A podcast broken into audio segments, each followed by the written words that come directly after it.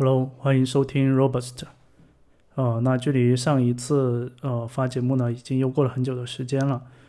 嗯，之所以想要做这一期呢，主要是因为近期呢看到有一些事情想要去聊一聊。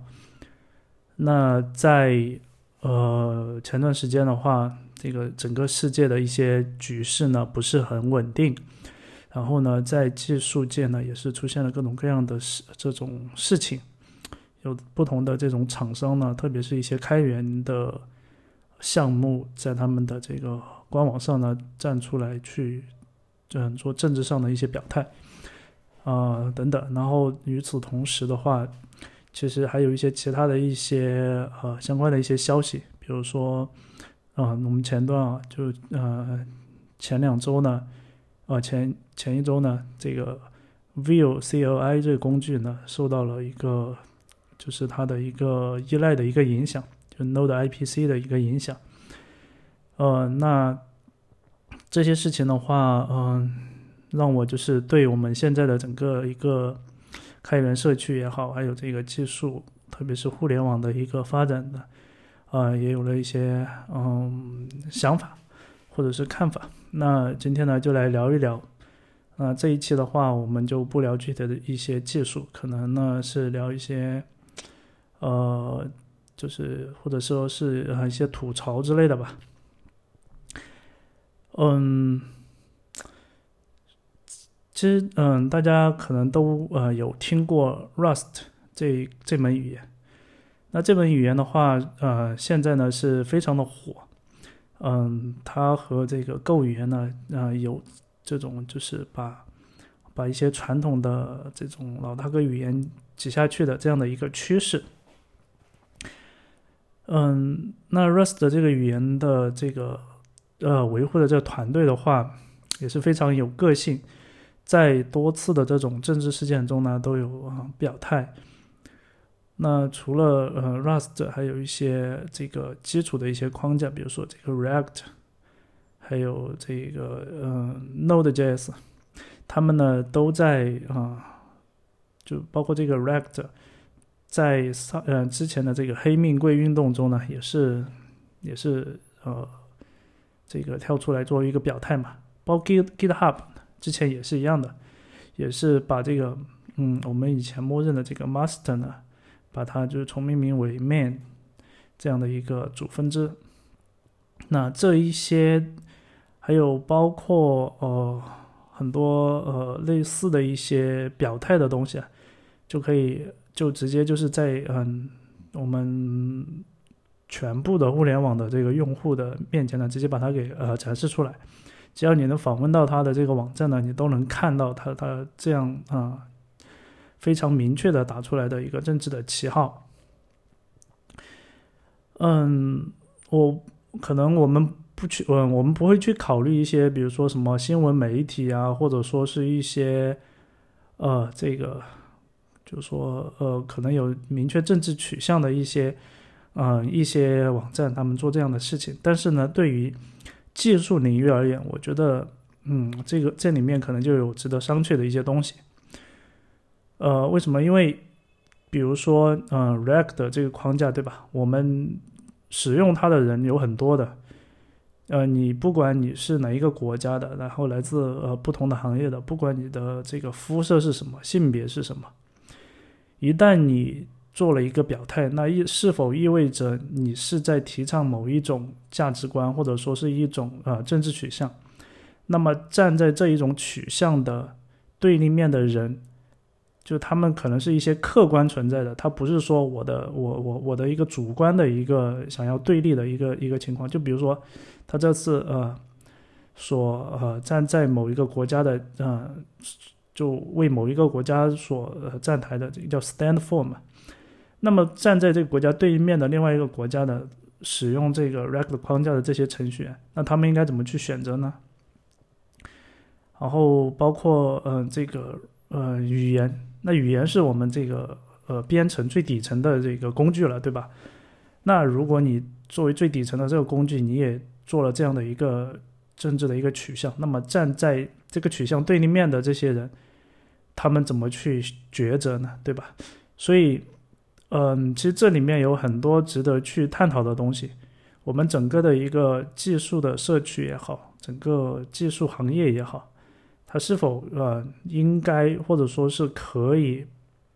呃去做这样的一个政治的表态，在意识形态的层面来去嗯去去做这样的一个表达，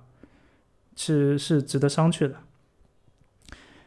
那其实这里面的话，嗯，从不同的角度去看呢。这个事情是嗯不一样的，那就目前来看，就对我们嗯，就说单纯是讲说是从这个技术行业、技术领域的人的角度来看的话，肯定觉得是这件事情是不好的。为什么？因为你这样的话，其实是让我们的这个技术呢，它在无形之中产生了一个就是一个社区的一个分割、一个隔离。也就是说，和你的政治取向或者说你表达的这个取向所一致的人呢，那这一部分人可能在这个社区里面获得的认同就更强。那相对应的就是，呃，和你的取向相反的人，他们的这个所获得的认同或者说他们能够做出的这个贡献呢，也就越弱。那其实这呢，就限制了整个技术社区它的一个呃合作共赢。开源共建的这样的一个一个初衷，或者说是这样的一个呃能力，其实技术这件事情本身就是呃一起共建，能够才能够让我们的这个技术呢不断的往前去推进。如果所有的这个技术都是靠某一些公司闭门造车去做的话，嗯，它最后只能做出来是呃符合自己所需要的一个东西，它并不能够真正的去服务我们所有的广大的一些。呃，开发者，那这样的话，对我们呃将来的这种呃全球化的这种协作的话，是呃比较没有办法去呃去去推动这种全球化的这种合作的。嗯，举个例子，就假如说，啊，在一个美国的一个公司内，他们强制员工呢，就是使用的是啊某一个他们自己研发的一个开发语言。那当这一个公司它要做一个全球化的公司的时候，那它可能到中国来，然后呢，在中国开发了，嗯，开了一个自己的一个分公司。那这个分公司的员工他是完全没有这门这门语言的一个基础的，那他怎么来去参与到这个工作中呢？对吧？所以说的话，我们整个的一个呃全球的一个技术的一个基础。还是需要呃所有的这些呃技术行业的人来参与去共建，才能够推动我们整个呃整个世界在技术领域的一个共同的一个语言的。那这是站在哦技术人的角度去思考吧。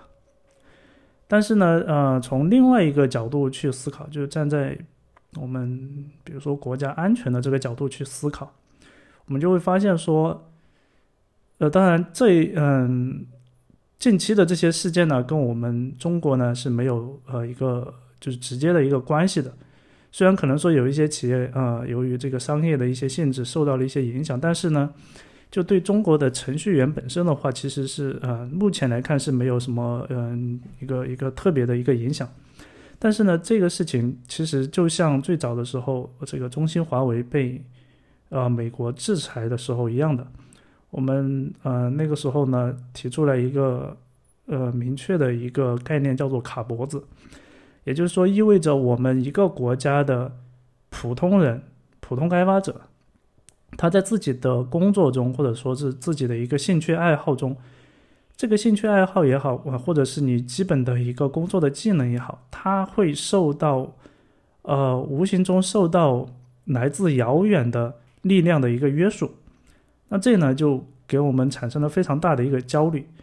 就是它不不仅仅是说呃国家宏观层面的一个焦虑了，嗯，它可以切实的影响到我们就是普通人他在呃工作中的一个焦虑。那这也就意味着，呃，可能会影响到我们普通人这个生活的一些呃一些便利性，或者说是生活持续的一个稳定的一个收入的情况，所以。这个就需要我们去啊警觉，包括这一次 GitHub 作为全球的最大的一个开源社区，它直接去呃封杀了呃某国的一些这种啊开发者的账号，那是否意味着在呃未来可能就我们现在整个呃局势而言啊，可能不久的可能也就几年的这样的一个时间里面，那是否意味着说这个？国中国的呃开发者的在 GitHub 上面的账号也有可能会被运呃被封杀呢。嗯，这个里面其实就有很多的一些风险在里面，所以说的话，对于我们国内的开发者要啊不断的去去检视自己，就说我的一个项目是否是就完全要啊，就是说依赖于某一个开源社区去呃去做。还是说我开源仅仅是我做这个项目的一个附带的一个东西？因为其实我以前有讲到过我对开源的一个理解。就现在很多人，特别是啊，整个整个这个前端领域吧，就他们对开源的理解就是，就是一个免费的一个库也好，或者是一个框架也好，它的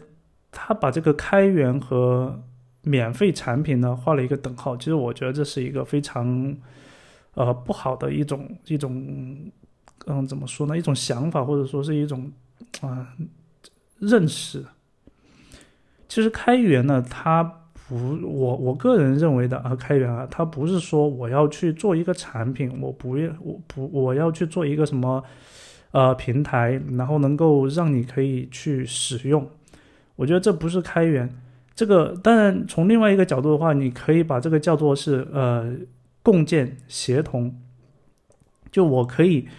我把它嗯放出来以后，然后大家一起来做。那比如说这个呃 Linux 对吧？它就是一个开源协同的一个产品。但是开源和协同还是有一些差别的。就协同的话，可能大家确实是为了一个产品呢，我们一起来把它做出来。但是开源呢，更多的是。提倡的是说你开放，就是我做一个项目，OK，我这个项目，呃，可能我有一个 idea，然后呢，我做了一部分以后，然后我觉得，哎，这个部分还可以，那我可以把我的整个实现的源代码呢，把它给公布出来，那大家呢可以利用这一个源代码呢来去实现自己的一些能力，但是这一个源代码并不代表着说，它就一定是一个呃完整的一个产品。所以，嗯，对于现在很多就是抨击说一个开源项目哪里哪里做的不好的时候，其实我我我我想对这些人说，你应该反返回去想一想，你已经就是白嫖了别人的一些 idea，你还有什么资格来去说别人的一些不好？其实，嗯，我老听到说啊，这个项目文档写的不好，怎么怎么的，那说白了，其实就是你们完全。完全是把它当做是一个产品去看待，而不是把它当做是源代码去看待。那真正，嗯，就是说最详细的文档不就是源代码吗？如果你不看源代码，然后你只是想用，只是想白嫖的话，那你不应该去看这个 GitHub 的东西，你应该去使用一个 npm 包也好，或者说是使用一个发布好的一个 package 也好。当你在使用的时候，你就不是。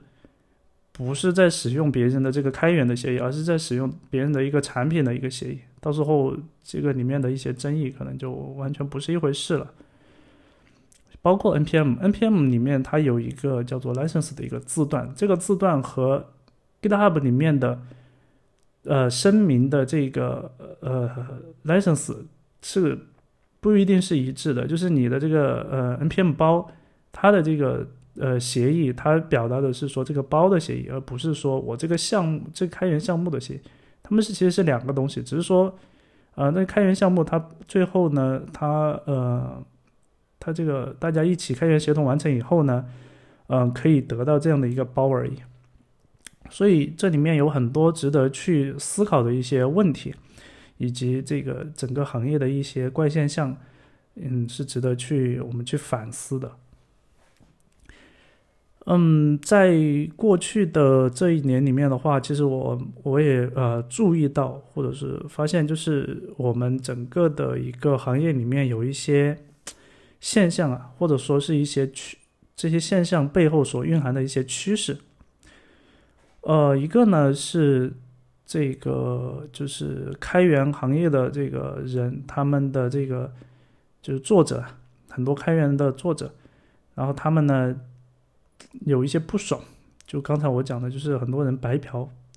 就是我开源跟我去呃提供一个包去被人使用，其实是两件事情。开源免费是说我的源代码是开源免费的，但是呢，我提供的这个包啊。被很多人使用了以后呢，然后呃没有得到一个回报，所以啊有一些包的这个作者呢就很不爽，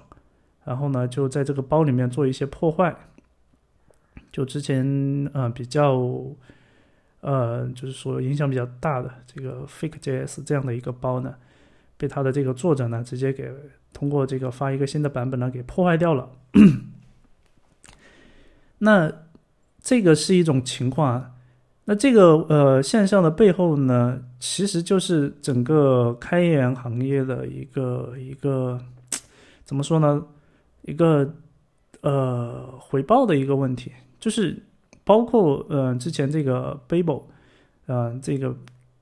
前端行业所有的人都都呃都了解的一个项目，也同样面临着这个资金链断裂的一个呃问题。那是否这就意味着说，呃，我们的整个的一个开源社区的这种啊，这这种生态它是不可持续的，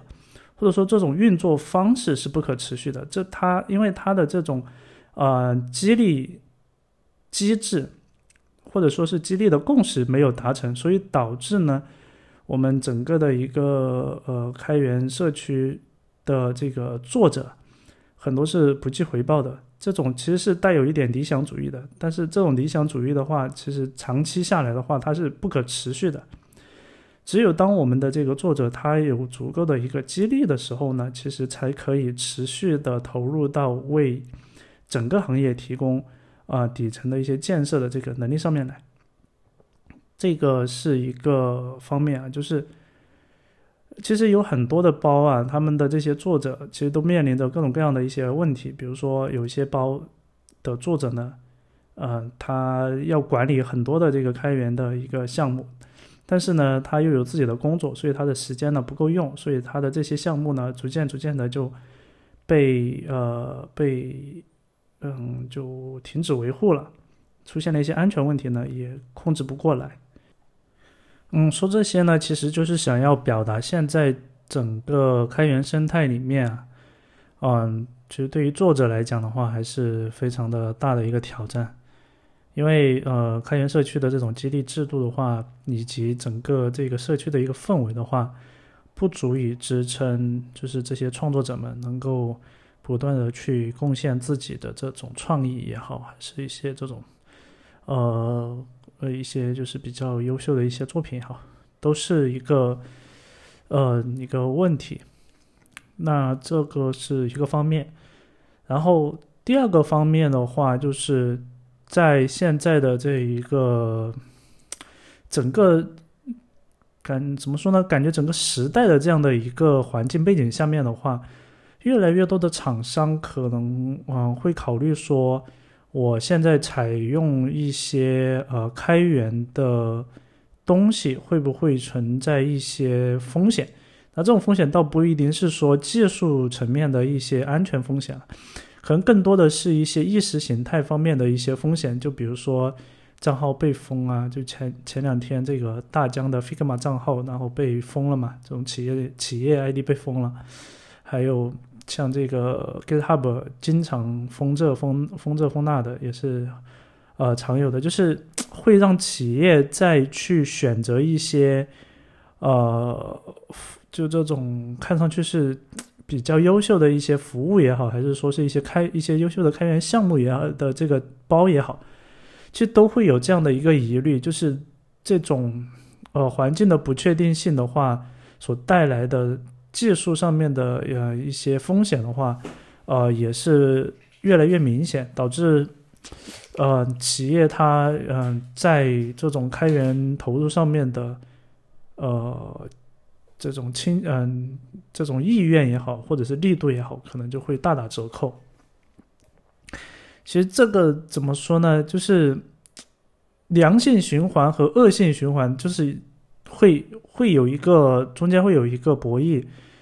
就是你是想，嗯，这种东西也不是说一个人或者是一个平台他能够做到的，他自己本身也受到各种啊这各种限制。比如说这个这美国的公司，它受限于美国的这个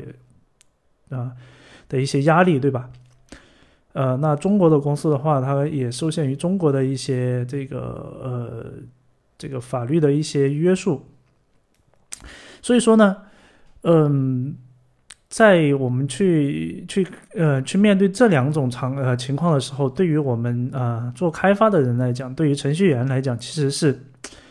很很很麻烦的。就是而且说，而且这里面还不单单纯粹就是呃。参呃，关于这个呃，这个这技术的问题，还有一些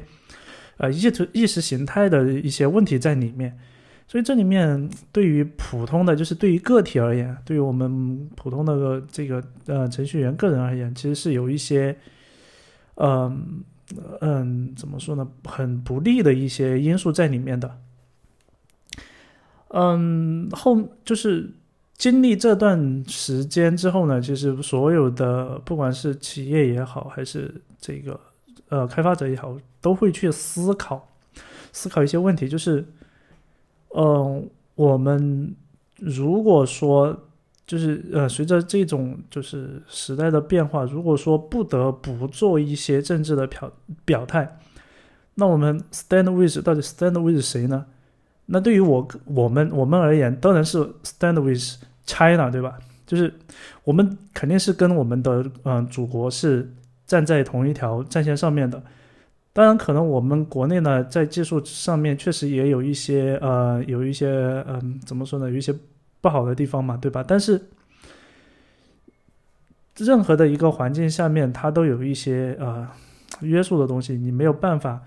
去去。去克服这个东西，所以说对于个人而言，应该多考虑的是说，特别是在呃当前的这个环境下呀，个人开发者而言，可以去考虑一些呃以前可能是需要依赖于别人才能做的，然后现在呢，可能应该去考虑一些就是我们自己要从头去啊建设去搭建出来，就比如说一些语言层面的东西，就这种这种这种。这种呃，已经比其实已经比较高的一个一个一个层面了，就已经不是底层的一些东西了，就比较高的一些层面。但是呢，嗯，其实国内这一块的东西还是用别人的比较多嘛。其实什么对于前端来讲，你的什么前呃什么各种框架呀，还有各种各种包、各种库啊等等，其实都是以国外的这些知名的项目为主。国内的知名的项目的话。有是也是比较有的，特别是像阿里他们开源的一些项目还是非常不错的，对吧？但是呢，主要还是以国外的为主，所以说国内的这些嗯，我们的这些开发者应该去思考说，我们要去搭建一套自己的一个完整的一个生态。但这种事情呢，一定要就是开发者自己去主动的去做。而不是说要等到某一个大公司或者是头部的一个什么大厂来牵头说我要做一个什么东西，一旦是这种东西跟跟呃某一个机构去绑定了以后呢，它后边肯定会有的时候会走歪，就是这种这种这种驱动性的这种目的性的它不一样，所以说的话，嗯，我们可以自己去呃去去做一些底层的一些东西。呃，做完这些东西以后呢，我们可以去等待一个时机。呃，比如说你，当你要去呃，你要去去去在公司里面去搭建一个呃项目的时候呢，OK，那这个项目它可能需要用到一个能力，然后这个能力的话啊，确实市面上是有一些呃开源的东西可以满足的，但是呢，这些开源的东西正好又遇到了风险。然后这个时候呢，你正好你又是就我们国内的这些开源呃这些开发者，他们又自己又做了一个做了一套类似呃能力的这样的一套啊东西出来，那正好我们就可以用上我们自己的东西，就不受限于这个这个这个其他的一些呃情况的一些约束。但其实这里面呃再小一点，现在还有一个趋势是什么呢？就是可能每一个公司他们都趋向于去搭建一套自己的这种底层的东西。就以前的话，我们可能啊开源市面上有很多开源的东西嘛，我们都可以用的。但是随着这段时间的一个经历，包括各种什么呃开源协议的一些变更啊等等等等，各种经历以后，嗯，很多公司会意识到说，用开源的东西也会存在风险，因为，但你这里面你可以说我可以去限定一个版本嘛，然后那个版本的这个协议的话，它是允许我去呃商用的，对吧？但是它有可能这一个包它可能会升级版本，然后升级完版本以后修改了协议。修改完协议以后呢，你就没有办法用这个版本的来去做商用了。但是呢，这里面可能又会遇到一个呃安全的一些问题，你又不得不去更新它的版本。然后这个时候的话，你又会发现一更新这个版本，你就不能用来商用，或者说你就已侵权了。那所以这里面就会有 有有一些考虑。所以说现在呢，很多的厂商呢，其实都在不断的去呃去去。打打好自己这个整个公司的一些基础。那如果说在这个过程里面，啊，我们认为就开发者认为我只要掌握了市面上一些通用的一些开源的一些包就 OK 的话，那现在其实就慢慢的就就不再那么 OK 了。就比如说举个例子，像像前端，我们很多的项目呢都是用 React、用 Vue、用 Angular、用 TypeScript，对吧？那这一些项目的话，这一些工具的话，他们现在呢，就包括 React，其实早期的时候，它那个开源协议里面有一些条款，就它是呃要求，就是使用这个 React 的这个公司的这个项目不能跟呃 Facebook 那个他们公司的这个呃一些呃一些一些这种呃业务呢去有冲突、有竞争关系，对吧？然后后来呢，迫于这个社区的一个呃舆论的压力呢，他们又把这个 React 的这个协议改成纯 MIT 的这样的一个协议。但是保不齐的是说，它在这后面还可能会再去在新的版本里面去使用新的一个协议，那这个就会有新的一些问题。所以说的话，国内像阿里他们就呃在 React 的这个基础上呢，对 React 重新去做了一个设计。然后实现了他们自己的一套叫做呃 Rex 的一套框架，但这这里面有多少是抄这个 Rex 的东西，还不是很好说。但是呢，起码有这样的一个意识去考虑说，我们呃可以去学习开源，但是呢，我们不一定要用开源的那个项目所构建出来的那一个产品。就开源呢，它是给我们用来学习的，让我们去能够在这个开源出来的这些。方法、idea，还有一些呃一些基础的一些东西上面呢，去啊去去去创造自己的这个一些东西出来。当然，你可以说这个就是一个造轮子，就是我们其实我们在过去很长一段时间，我们提倡说不要造轮子，要要去使用行业比较成熟的一些方案来做。那这个呢，确实是没有错的，但是呢，也要看在什么样的一个情况下。如果说这个公司它的这个产品确实是，啊，是商用的，而且这商用的里面有很大的一个这种商业的一些呃要考虑的一些风险在里面。那这个时候，纯粹去使用开源的一些产品的话，它会遇到一个升级以后的这种风险的问题。所以自己去建设，成为呃现在很多大厂的一个这样的一个选择。那反过来，这样的一种是呃一种行业的一种氛围的话，又反过来其实又会让我们的整个行业的这种，呃已经比较被认可的开源协同的这样的一种嗯一种一种思想呢，又传或者说是一种氛围呢，又又被呃拉回来了，就是呃又受到了一些挑战以后，然后又感觉在走回头的路。呃，那我认为的话，我觉得其实互联网的这些嗯这些年的一个发展的话，对于整个呃技术行业的挑战呢是越来越大。我们技术行业的一些呃演变，其实都是在整个互联网的这个大的时代背景下面呢去演进的。我们再去跳开技术本身去看互联网，看这个科技行业的一些变化，我们就会发现，其实本身并不是说我们技术的这个领域在割裂，其实整个互联网也在走向一个割裂的这样的一个情况。就比如说，嗯，这种这种互联网的这个基础服务 DNS，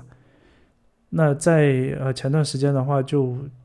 就呃发布消息说我要切断这个这个这个某国的这个呃 DNS 的解析的这个服务。当然，其实这个呃也不能完全呃，就是说你其实到了我们现在这个年代的话，你的这个跟 DNS 跟服务器它的这个，就说我我停止对某个国家的支持，已经不能完全就是说切断这一个国家的一个互联网的接入了。因为，嗯，其实现在呃，只要有能力的这个国家都能够建设自己的一个 DNS 的一个服务，对吧？所以，嗯，但是呢，从侧面反映出来的就是整个互联网的这种啊割裂，啊越来越严重。然后，这个不管是呃商业公司之间，还是说国家的这种。啊，政治层面之间都会对我们整个互联网的这种开放性，嗯，造嗯带来巨大的一个挑战。所以，呃，其实我们现在很多这个这个这个行业的一些人，他们在思考的是说，有没有一种新的网络形式可以代替互联网？为什么？因为互联网它始终是一个中心化的一个网络，就是。我们所有的一些底层的服务，包括我们的这个网络的出口，它其实都是中心化的这个这个服务，它无法做到呃，就是真正意义上的自由和开放。这个完全取决于就是在这个网络中，呃，具有绝对话语权的那一些节点，他们是否认可这个呃所谓的这个自由。那如果说他们不认可，他们可以随时切断这个互联网的这种通信。那所以很多人在思考有没有什么办法去去去有一种网络形式可以代替互联网。那所以这里面就有一些，比如说像呃 IPFS 这样的去中心化的网络呢，啊就出现了。但是呢，嗯 IPFS 还是会有一个问题，就是你的这个网络的接入啊，还是你还是要走。我们底层的这个呃网络的这个协议，呃不是网络的协议啊，就是网络信道的这个传输的传输的这个过程，你还是要走，就是我们传统互联网它的这个底层的这个基础设施。所以从硬件层面的话，它还是可以对你的这个呃这个这个网络呢进行一个切断。所以这里面其实可能还要从更底层的一些协议呢去突破这些东西，但是呢。呃，但这个就跟嗯，跟跟数字货币一样，就可能会对我们的这个网络的这个主权呢产生一些挑战。那实际上的话，在呃今年的话，就是这种叫做互联网主权的这样的一个概念，也是呃明确的成为一个政治话题，就是在互联网上面，嗯，我们的这个国家它是有主权的。他对哪一些呃互联网上面的信息有有控制、有限制、有约束的这样的一个权利，那就这个东西呢被明确的提出来，而且呃我相信未来还会写入到各国的这个法律中去，以至于到后面的话，整个互联网的这种割裂的形式的话会越来越明确，然后你。你可以想象一下，就是你以后你上中国的这个互联网，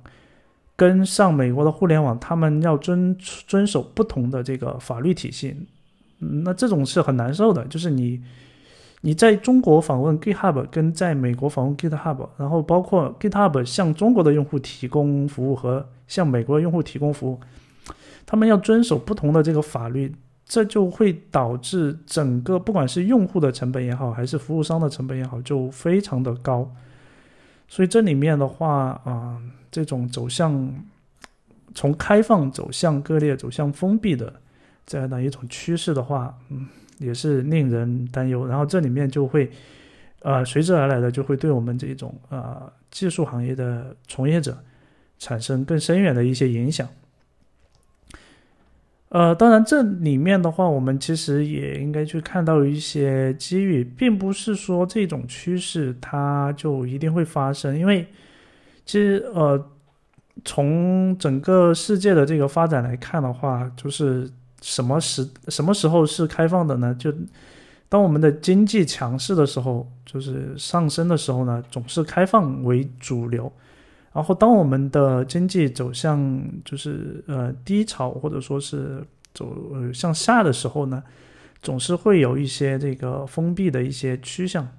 不光不单单是互联网络啊，有可能比如说像什么关税啊，还有贸易啊等等，其实各种啊各种各种社会层面都是啊带有这样的一个规律在，所以说